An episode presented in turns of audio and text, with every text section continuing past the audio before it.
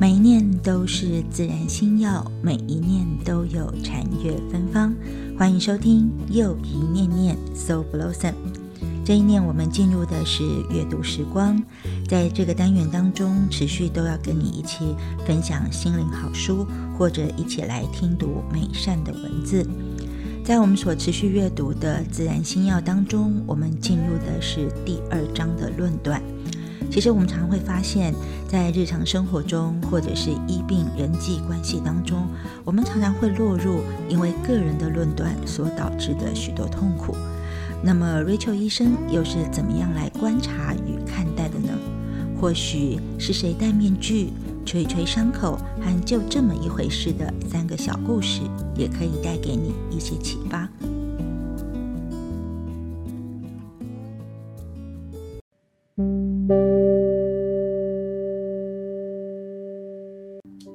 读到的是第九十七页，篇名是“是谁戴面具”。有两位外科手术医生，一度都是我的病人，也同在我办公室附近一间医学院兼课。他们之所以找我做心理治疗，都是因为觉得内心孤独、心情沮丧，还有做事不带劲。不过彼此并不晓得。对方也来寻求我的帮助。几次谈话下来，两人分别都跟我吐露他们的内心世界。这些话他们都没有跟病人提起过，也没有跟其他的医生讲过。有时候，当手术进行的不顺或病人死亡，他们两人会彼此交谈一番，让情绪平息。跟我一样，这两位都受过医师专业教育，都认为吐露内心的行为不像个专业人员，甚至不像个医生，我不像个男人。就因为这样想，所以这两人都不容易交到朋友，觉得孤独也就不足为奇了。他们觉得在我的办公室里有份安全感，可以放胆说出任何心中的疑惑。是否有什么神秘而非科学所能解释的道理？否则，为什么有些外科医生的手术就是做得比其他人要好？又或者，是否有什么可以提升存活率的因素？他们俩都曾经思索过意志对生死的影响，也担心给那些相信自己会死的病人开刀。他们两人也会把病人的事说给我听，讶异为何有些人能康复的那么快，又为何有些人无视病情的严重性而学会如何好好的活下去。这两位医生在工作上搭档了二十多年，共用一群护士、一间办公室、一位秘书，可是彼此却并不了解。虽然他们也同样找了我做心理治疗，可是基于职业道德，我不能向任何一方吐露另一方的情形，即使双方都是我的病人。我曾经鼓励他们彼此讲出实情，但每次得到的都是相同的回答：“他，老天爷，他会笑死才怪呢。”由于工作的特性，医生就跟癌症病患一样，经常隔离于他人之外。不仅如此，医生之间也还会因专业的不同而孤立。在我所主持的医师研讨会上，很明显的发现孤独以不同的面貌出现。在某一堂课上，有位肠胃科医生谈起一位病人的猝死，虽然那已经是多年前的事了，可是始终让他心痛。说着说着，他便哭了起来。周围的学员也都受到感染。当他情绪平复之后，告诉我们，之前他从来不曾为此哭过，而这一哭好多了。于是有位学员问他：“为何以前不哭呢？”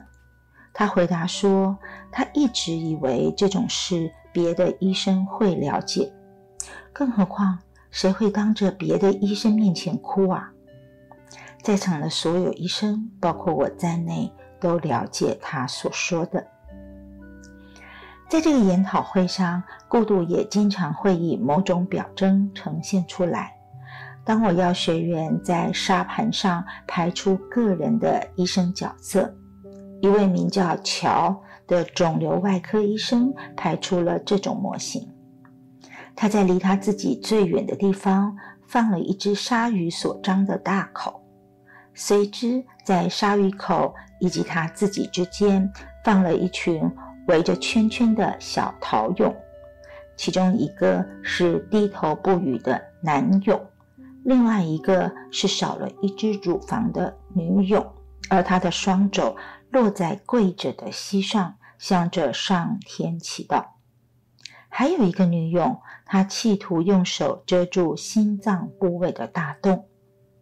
至于第二个男俑则伸长了手臂，企图挡住一些看不住的灾祸。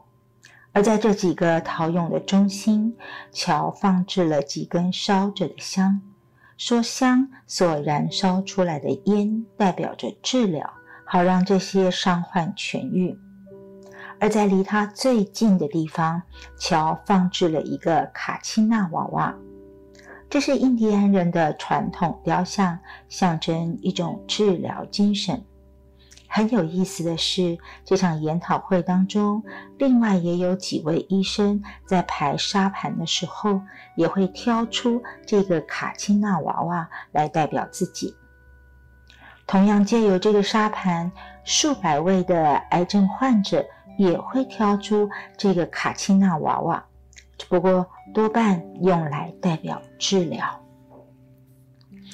这些医生挑选出这个雕像具有特别的意义，因为它有裂痕，而且有些破损。乔就在卡钦纳跟陶永群之间放了一副纸口罩，这个纸口罩使得沙盘上彼此都看不见对方。但是卡钦娜娃娃却可以不费事地瞧见鲨鱼的大口。我正在想，桥这样摆放是否用来比喻他的工作？当他面对癌症的时候，就把自我的创伤遮盖起来，人们只能看见他的手术口罩，而他唯一能看清楚的就是癌症。这真是一个心酸的沙盘呐！当我请他解释所排沙盘的意义时，他这样说：“这是威胁。”他手指的鲨鱼这么说。然后这些陶俑是受了伤的人，也就是我的病，在他们的中央是一块治疗之处，指的就是我。而在手术口罩的后面。其实我也是一个受了伤的人，我失去了左耳，但靠着专业知识跟技术，我可以掩饰得很好。只有鲨鱼看得到我，他知道我的状况。当我请他用一个字眼来形容这个沙盘时，他回答说：“孤独。”在这个沙盘练习的最后，学员是有个修改的机会，他可以依照自己所希望的把沙盘重新摆置。瞧，把有破损的卡钦娜娃娃从口罩后挪到陶俑之中。只见他的眼眶泛红，但并没有落泪。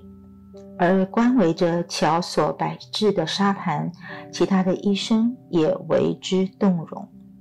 最后，大家热烈地讨论了好几个小时，彼此都觉得孤独，只不过以前都没有讲出口罢了。接下来，我们即将前进阅读到第一百零二页的。吹吹伤口。有位看诊失约的新客户前来跟我解释原因。原来当时他正在医院的急诊室里，我不晓得这回事，便问到发生了什么。他说是突发性肠阻塞，噪因于数年前罹患癌症而接受钴六十照射的结果，而那次的肠阻塞非常的痛，持续了整整一天。不过现在已经没事了。当疼痛刚开始。他就知道这非同小可，于是便收拾了一个小包包，里面装着化妆品、睡袍、一本已经看了一半的推理小说。随之，他便驾车驶往二十五英里之外的医院。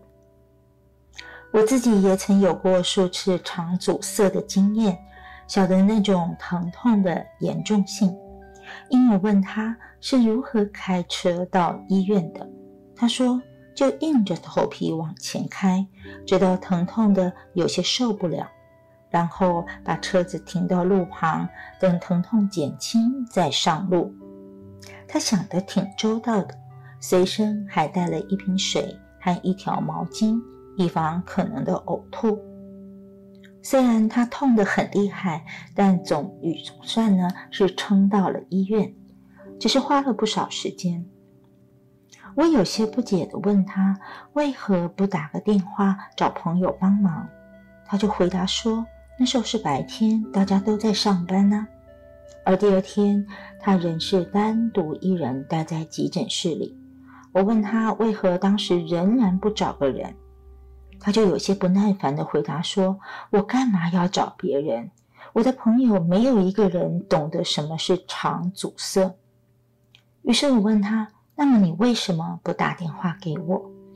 他就回答说：“嗯，这又不是你在行的。”于是我就说了：“Jessie，就算是孩子，当他跌倒了，都会本能的找人哭诉。”他就有些冒火了，他说。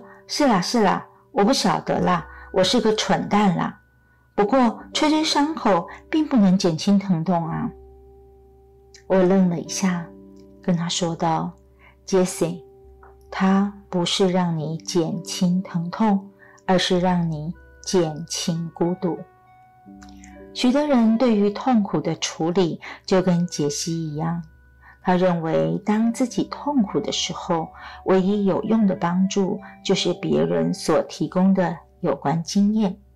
而他自己出生后，母亲就过世了，无怪乎在处理孤独上不晓得该怎么办。接着，我们一起进入第一百零四页，篇名是这么一回事。在我还是个小儿科的实习医生时，常常喜欢偷亲小孩。由于这种行为非常的不专业，因此在偷亲的时候，我得非常小心，以免被别人发现。每到深夜，我就会借口视察病人的状况，然后便独自一人到每间病房，轻轻的。去偷偷的亲吻这个孩子，然后说晚安。如果有哪一个孩子的玩具电源没关，我就会替他关上；如果有哪个孩子踢了被子，我也会替他盖上；如果有哪个小孩在哭，我就会哼首歌哄他入睡。而这样的事，我从来没有跟任何人提起，因为我怕其他的小儿科医生，而且大部分是男性，可能。会看扁我。有一天晚上，我和一位病童的父亲在走廊上谈话，我的目光越过他的肩头，凑巧的瞥见了主任史丹，他正在俯身亲吻一位患有血癌的小女孩的额头。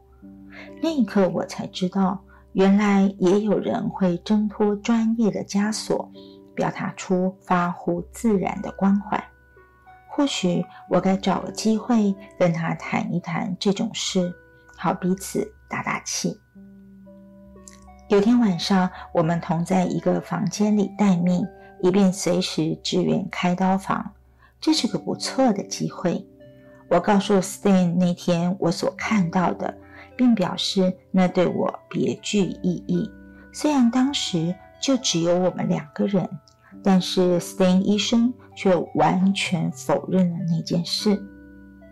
于是我们很尴尬地搁下了这个话题，并且从此就没有再谈起过。即使我们经常一起当班三十六个小时，而且后来我们虽然成为彼此信赖的同事、好友，甚至偶尔会小酌一下的酒伴，但却绝口没有再提那件事。森医生的个性直得可爱。他不会捏造任何实验报告或谎称看过什么文章，只要他没有的话，他绝对不会说谎。不过，他可能是会逾越我们整个专业形象和训练，因为他容许自己发自内心对那个小女孩的由衷关怀。当时他既不可能承认，如今也难有可能。直接表达关怀，却不肯好好值班三十六小时，或花时间努力阅读医学文献和最新的治疗法，这个才是强烈违反专业形象，甚至是不专业的。所以从那以后，我便停止亲吻孩子，因为似乎犯不着冒这种险。但是就另外一方面来说，这样的医师训练其实也像是一种疾病，我得许多年才能完全康复。阅读时光，我们选读《自然新药》。这次在第二篇章的论断当中，我们看到了与孤独相关的几个小篇章：是谁戴面具、吹吹伤口，以及这么一回事。希望你也有所感受。而在下次，我们在同样的阅读时光里面，让我们继续幸福修炼。